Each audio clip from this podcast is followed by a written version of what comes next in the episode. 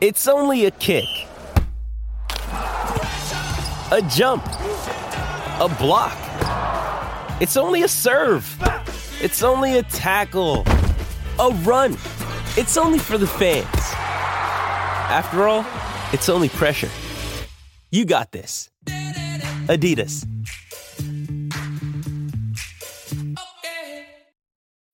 When you need mealtime inspiration, it's worth shopping Kroger, where you'll find over 30,000 mouthwatering choices that excite your inner foodie. And no matter what tasty choice you make, you'll enjoy our everyday low prices, plus extra ways to save, like digital coupons worth over $600 each week. You can also save up to $1 off per gallon at the pump with fuel points. More savings and more inspiring flavors make shopping Kroger worth it every time. Kroger, fresh for everyone. Fuel restrictions apply.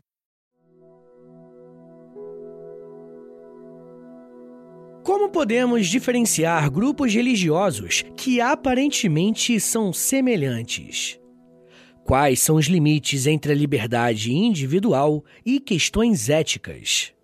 Essas são apenas algumas perguntas que podemos nos fazer quando estudamos com mais atenção quem são as Testemunhas de Jeová. Um grupo religioso bem conhecido no Brasil, só que esse conhecimento se dá mais pelos estereótipos do que por quem eles de fato são. E esse episódio está inserido numa série que tratamos de algumas religiões, tá? Depois você procura aqui no feed uma série de episódios com essa temática. O meu objetivo aqui hoje não é te convencer ou converter a nada, somente mostrar a origem desse grupo religioso, suas crenças e práticas. A primeira coisa que precisamos fazer para falar das testemunhas de Jeová é preparar o terreno.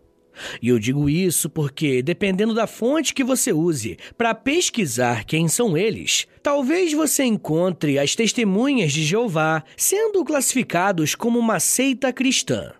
Beleza, mas o que seria uma seita? Esse conceito é usado para se referir a um grupo religioso que não pratica as mesmas coisas que a maioria.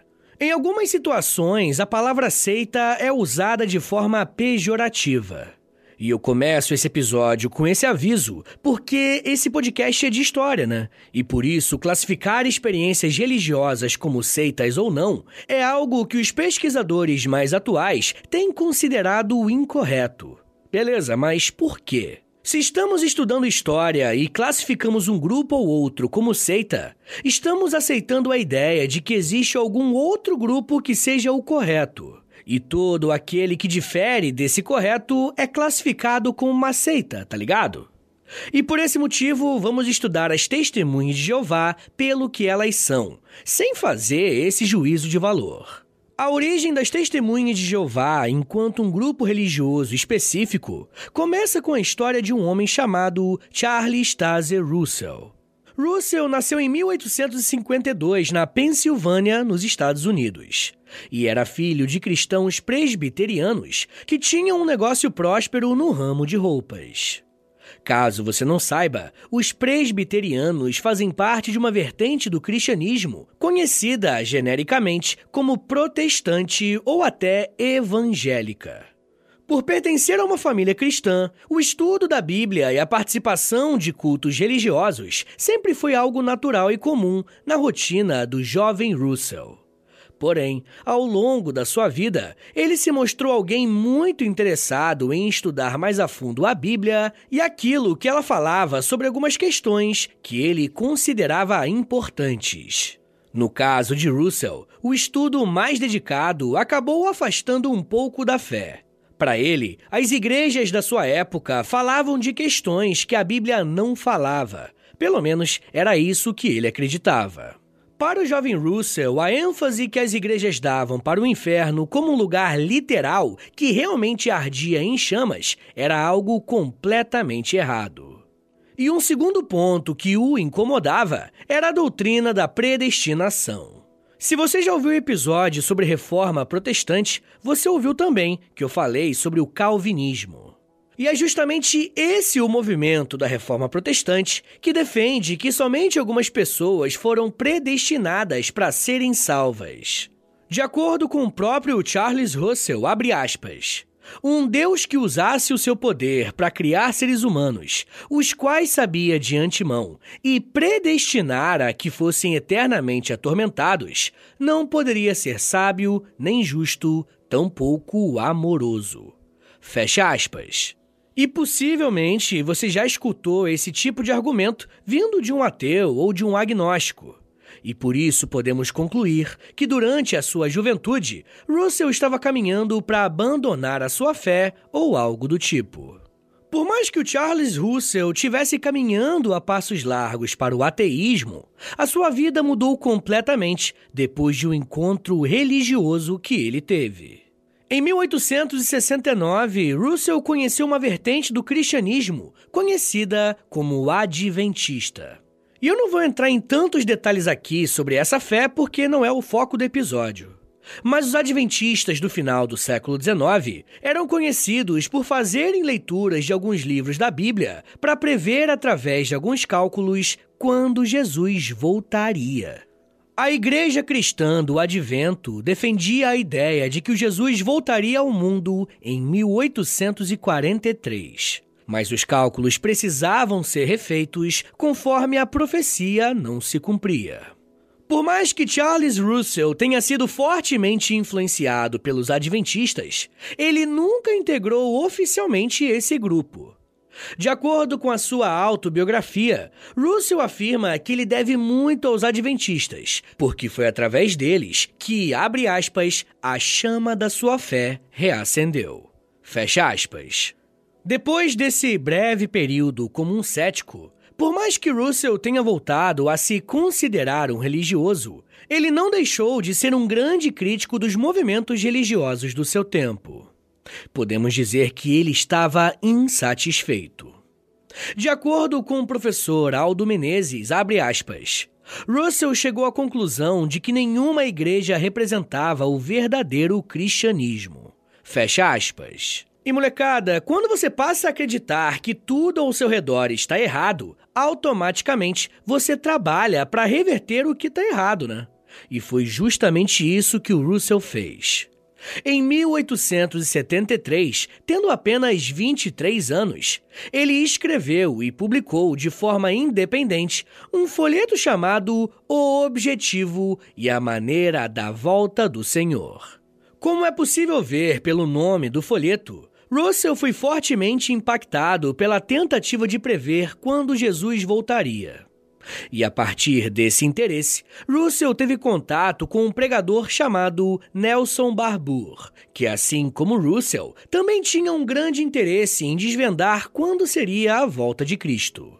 Barbour lançou uma revista chamada Arauto da Aurora e a partir da leitura desses textos e do contato com Barbour, Russell foi convencido de que Jesus voltaria ao mundo em 1874. Mas ele estava agindo aqui de forma invisível. E o que aconteceria nos próximos anos seria a ressurreição dos mortos. De acordo com algumas vertentes do cristianismo, um dos sinais de que Jesus de fato voltou ao mundo é que aqueles que eram salvos e já morreram teriam seus corpos de volta. E por isso o termo ressurreição dos mortos. Russell abraçou essa crença e decidiu investir pesado na obra de Barbour, chegando a vender alguns dos seus bens para financiar o pregador. Para ele, não foi um problema abrir mão do seu patrimônio, porque ele tinha certeza de que estava vivendo às vésperas dos últimos dias. Em outras palavras, Charles Taze Russell tinha plena certeza de que veria Jesus com os seus próprios olhos. Para pregadores como Nelson Barbour, é essencial existir um financiador como Charles Russell. Era muito comum existirem nos Estados Unidos pessoas religiosas que viajavam o país tentando espalhar a sua mensagem e ideias. E é claro que manter esse modo de vida é algo extremamente caro. Então Barbour pôde não só se sustentar, como também ampliar as suas publicações, mas agora ao lado de Russell.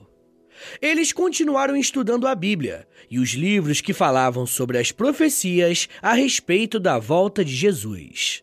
Então, eles lançam juntos alguns livros, como por exemplo o livro Três Mundos, que tinha como proposta inicial fazer uma espécie de linha do tempo a respeito da volta de Jesus. Eles acreditavam que Jesus havia voltado em 1874. E nesse livro, eles afirmaram que a ressurreição dos mortos aconteceria em 1878 e em 1914 Deus iria julgar as nações. Algo que algumas religiões chamam de juízo final. A publicação desse livro aconteceu em um cenário de grandes expectativas. Charles Russell e Nelson Barbour tinham feito mais contatos e as suas mensagens tinham chegado a mais pessoas. Além disso, o livro foi publicado em 1877, ou seja, um ano antes da previsão de que os mortos iriam ressuscitar. E como vocês provavelmente já sabem, essa profecia não se cumpriu. Como não aconteceu o que eles estavam esperando, Russell e Barbour ficaram bastante decepcionados juntos com os seus seguidores. Entretanto, após um tempo de reflexão, eles chegaram à conclusão de que as contas foram feitas de forma equivocada e o que precisava ser feito era ajustar os números e estudar mais essa questão. Infelizmente, nesse meio tempo, Barbour e Russell acabaram rompendo as suas relações. Eles se distanciaram em 1879 por uma divergência teológica a respeito do que aconteceria no final dos tempos. Eles brigaram e cada um seguiu um caminho diferente. Mesmo sem o seu antigo parceiro, o Charles Russell continuou trabalhando seguindo o mesmo padrão, estudando livros proféticos e publicando as suas conclusões e opiniões em artigos e revistas. Mas em julho de 1879, Russell vai lançar uma revista importantíssima para o grupo que será conhecido como Testemunhas de Jeová. Nesse ano, ele lançou a revista Torre de Vigia de Sião, que aqui no Brasil, essa revista é mais conhecida com o nome A Sentinela, e até hoje permanece em circulação. Eu gostaria que vocês guardassem essa informação, porque a atuação e o desenvolvimento das testemunhas de Jeová irá passar necessariamente por essa revista e pelo conteúdo que foi publicado nela ao longo dos anos. Essa nova revista de Russell ganhou muitos leitores, e para aumentar o número de exemplares distribuídos, ele decidiu abrir em 1888 uma instituição chamada Sociedade Torre de Vigia. O principal objetivo dessa organização era publicar e distribuir os escritos de Russell pelo país, e ele tinha projetos para uma expansão internacional. A partir dessa estrutura mais organizada, Russell aumentou a quantidade de publicações e, com isso, conseguiu mais seguidores. Essas pessoas que passaram a compartilhar as ideias de Russell e consumir os seus escritos ficaram conhecidos como estudantes da Bíblia. E não demorou muito para que esse grupo passasse de centenas para milhares de pessoas. De acordo com o professor Jonathan Matis, em 1912, Charles Russell era um dos autores mais lidos em todos os Estados Unidos. Mas nem sempre essa exposição é algo positivo. Enquanto o movimento dos estudantes da Bíblia crescia, surgiram dentro desse grupo algumas vozes que passaram a ser contrárias às interpretações que o Charles Russell tinha a respeito da Bíblia e das revelações sobre a volta de Jesus e até outros eventos.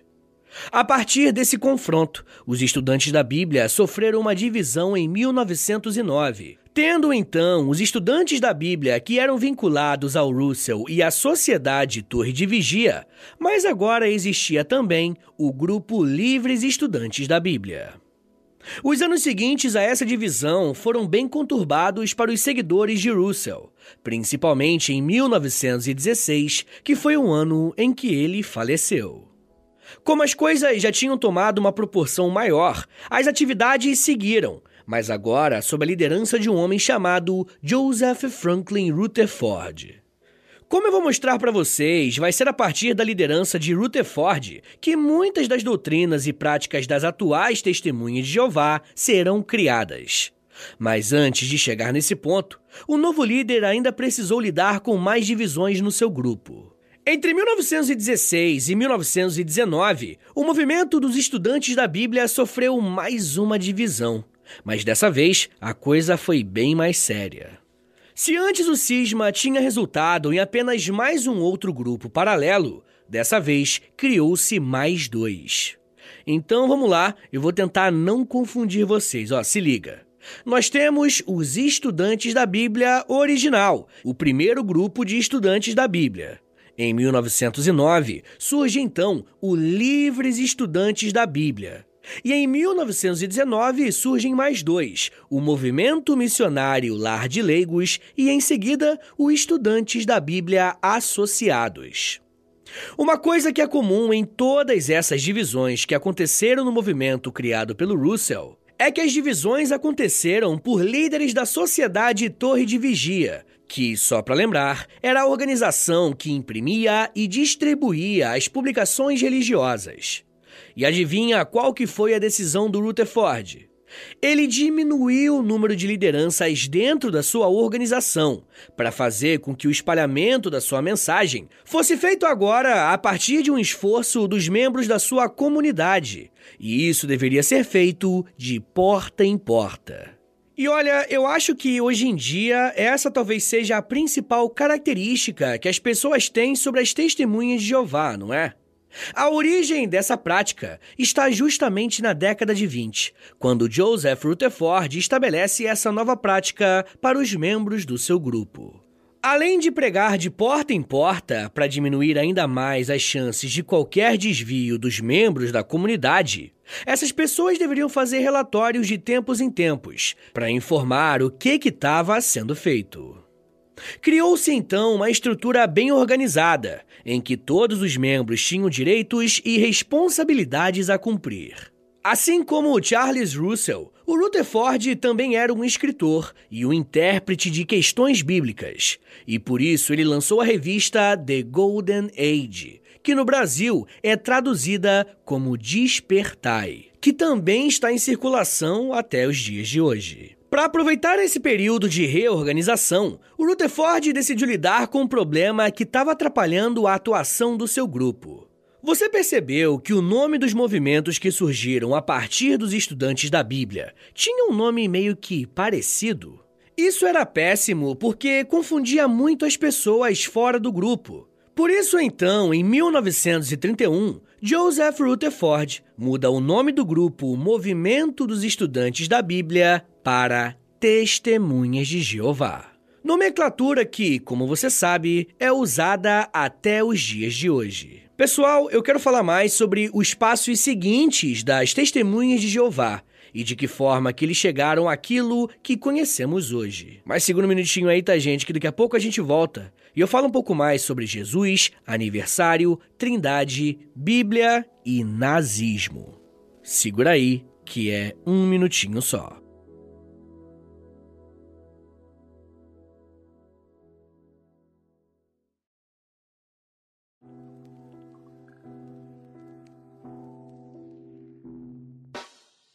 O História em Meia Hora é parceiro da loja. Acesse loja.com.br, é loja escrito L-O-L-J-A, e pesquise pelo História em Meia Hora. Lá você vai encontrar blusas, camisetas, regatas, moletons e muito mais produtos exclusivos do nosso podcast, tá? Só tem no História em Meia Hora e lá no site da loja. Tem uma blusa que é uma mistura do Lampião com a Kira, tem uma que é da Cadela Laika, tem uma que é o Street Fighter, só que com figuras históricas do Brasil. Gente, tem muita coisa irada por lá. Lembrando, é claro, que quando você compra um produto na loja, além de você ficar todo bonitão ou bonitona, você ajuda o História em Meia Hora a continuar de pé. Então, obrigado. Acesse agora loja.com.br e pesquise por História em Meia Hora. loja.com.br e digita na busca História em Meia Hora. Valeu, gente!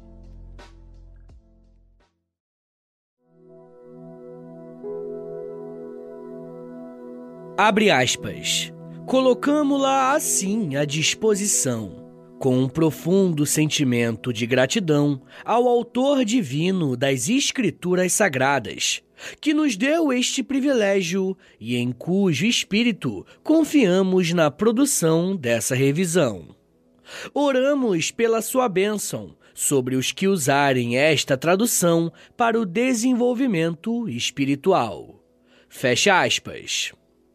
O que você acabou de ouvir foram as palavras de um grupo chamado Comissão da Tradução do Novo Mundo, que faz parte da Torre de Vigia e nos anos 50 foi responsável por uma tradução da Bíblia que as testemunhas de Jeová usam até hoje. Eu vou explicar melhor essa questão da Bíblia que eles usam, mas para chegarmos até lá, precisamos entender um pouco melhor como que esse grupo se desenvolveu a partir da década de 30. Como eu contei no bloco anterior, o ano de 1930 marcou a mudança de nome do grupo, mas algumas questões permaneciam, como por exemplo o interesse em definir datas a respeito da volta de Jesus. Mas sob a liderança de Rutherford, eles tomaram a seguinte decisão.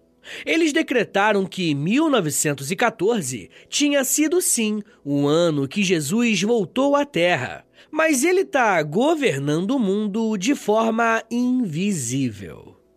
Essa era uma crença diferente daquela que Russell tinha estabelecido bem no começo.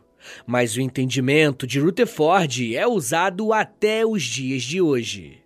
Rutherford ficou à frente da Sociedade Torre de Vigia até 1942, ano em que ele faleceu. Mas até lá, ele trouxe uma série de ensinamentos que também são praticados hoje em dia. Por exemplo, foi durante a sua liderança que as testemunhas de Jeová pararam de comemorar aniversários e feriados tradicionais, como Natal.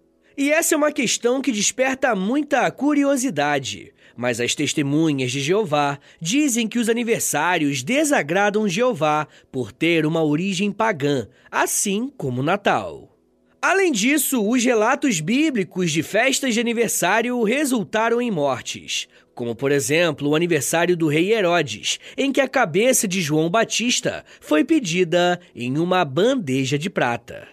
Após a morte de Rutherford, a Sociedade Torre de Vigia passou a ser liderada por um homem chamado Nathan Homer Knorr. E a partir das suas diretrizes, as testemunhas de Jeová passaram a praticar um dos pontos mais controversos envolvendo questões religiosas e civis. Foi a partir de Nor que as testemunhas de Jeová passaram a ser orientadas a não realizarem transfusão de sangue em nenhuma circunstância.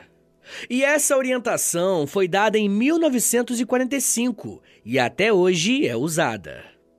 Hoje em dia, quando uma pessoa dá entrada no hospital, ela é perguntada se possui alguma questão religiosa que impediria o uso da transfusão de sangue. Se a pessoa se recusar a receber o sangue, o hospital não pode fazer o procedimento, mesmo em caso de risco à vida. As testemunhas de Jeová afirmam que eles não fazem esse procedimento porque acreditam que existe uma continuidade de uma proibição do Antigo Testamento a respeito do consumo de sangue. E aproveitando essa questão, podemos nos perguntar: mas no que, que as testemunhas de Jeová acreditam? Olha, vamos começar pelo básico, né? O nome. Esse grupo religioso tem esse nome porque, de acordo com eles, a Bíblia indica com clareza que Jeová é o nome de Deus. E testemunha é alguém que declara publicamente algo. Logo, as testemunhas de Jeová se identificam como o grupo que declara as verdades sobre o Jeová. Por mais que também, claro, sejam cristãos, vocês vão perceber que as testemunhas de Jeová têm algumas questões um pouco diferentes com grupos como católicos e evangélicos. Por exemplo, as testemunhas de Jeová não são criacionistas. E quando eu cito criacionismo aqui, eu me refiro a algumas questões literais que o livro de Gênesis tem. Por exemplo, as testemunhas de Jeová acreditam que Deus criou o mundo, Porém, eles não acreditam que isso foi feito de fato em seis dias. As testemunhas de Jeová entendem que, quando a Bíblia se refere a dias, não é algo literal, podendo indicar uma passagem de tempo bem maior. Se liga só no que um dos manuais doutrinários deles diz sobre esse assunto. Abre aspas. De acordo com a Bíblia, a Terra e o universo já existiam antes dos seis dias da criação. Por isso, as testemunhas de Jeová não discordam de pesquisas científicas confiáveis que indicam que a Terra pode ter bilhões de anos. Embora acreditem na criação, as testemunhas de Jeová não são anticientíficas. Nós acreditamos que a ciência verdadeira e a Bíblia são compatíveis. Fecha aspas. Como um grupo cristão, as testemunhas de Jeová seguem os ensinamentos e creem em Jesus, certo? E a resposta para essa pergunta é sim, e ao mesmo tempo não. Assim como católicos e protestantes, as testemunhas de Jeová acreditam que a humanidade foi marcada pela experiência do pecado original. E por isso precisam ser salvos, e a pessoa capaz de fazer isso é Jesus. Por acreditarem nisso e nos ensinamentos de Jesus, as testemunhas de Jeová se dizem um grupo cristão. Beleza, mas existe uma diferença muito grande que acaba dividindo as testemunhas de Jeová dos outros grupos cristãos. Eu tô falando da divindade de Jesus. Por mais que católicos e protestantes discordem de muita coisa, eles concordam que Jesus é o próprio Deus, e o que explica essa relação é a doutrina da Trindade, que basicamente afirma que só existe um Deus, mas ele age em três formas diferentes: o Pai, Jesus e o Espírito Santo.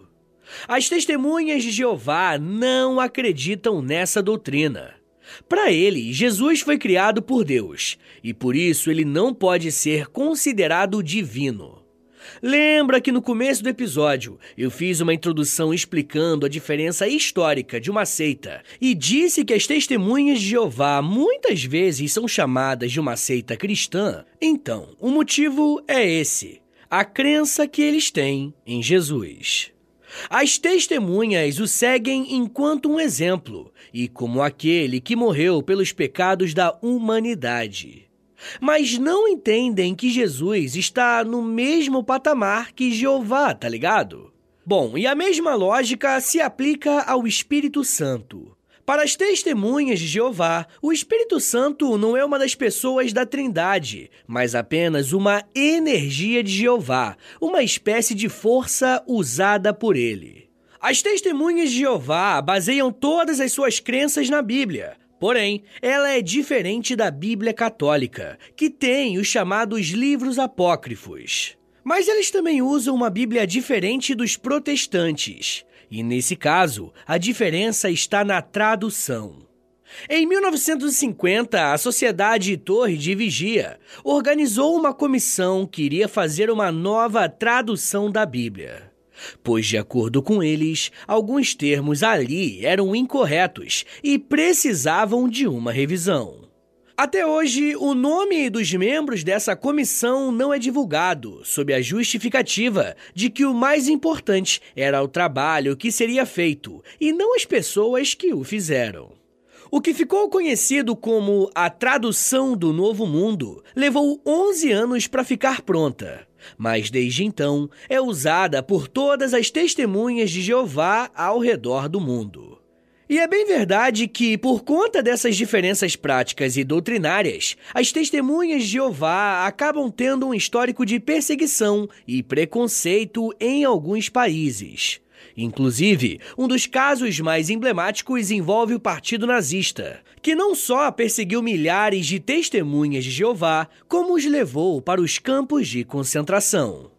E pouca gente sabe dessa história, mas eu vou contá-la um pouco melhor para os apoiadores do podcast lá no Apoia-se. Se você quiser ouvir esse e os outros mais de 120 episódios exclusivos que já tem por lá, basta assinar apoia.se barra História em Meia Hora, depois baixar o aplicativo do Apoia-se, que você vai ter acesso a todos eles, além de ajudar o meu trabalho a continuar de pé. Mas pessoal, bora fazer aquele resumão agora para lembrar tudo que a gente aprendeu no episódio de hoje? Vamos lá. As testemunhas de Jeová surgem a partir de um homem chamado Charles Russell, que começou a questionar alguns ensinamentos religiosos da época que ele vivia. Além de não concordar com algumas coisas que ele via, Russell estava bem interessado em desvendar quando Jesus voltaria.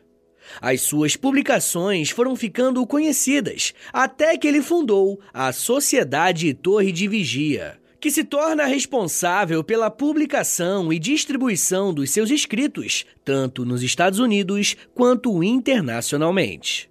Os seguidores de Russell ficaram conhecidos como o Movimento Estudantes da Bíblia. E com o passar do tempo, esse grupo sofreu algumas divisões por conta de divergências doutrinárias. Após a morte de Russell, quem comanda a torre de vigia é Joseph Rutherford, líder responsável por algumas questões praticadas até hoje. E foi ele quem mudou o nome de estudantes da Bíblia para Testemunhas de Jeová. Com o passar dos anos, as testemunhas tiveram outros nomes à frente da sua organização e novas doutrinas foram sendo implementadas. As testemunhas de Jeová são um grupo cristão, mas não entendem que Jesus é divino, pelo menos não assim como o próprio Jeová. Além dessa crença, eles possuem uma tradução própria da Bíblia, conhecida como Tradução do Novo Mundo. E por mais que as testemunhas de Jeová acabem sofrendo uma série de estereótipos, estamos falando de uma organização que tem mais de 8 milhões de membros espalhados pelo mundo. Há outros grupos cristãos que também diferem em aspectos que consideramos imutáveis no cristianismo, desde a origem divina de Cristo, como é o caso das testemunhas de Jeová, até mesmo sobre quando e como será o fim do mundo. Mas isso já é um papo para uma outra meia hora.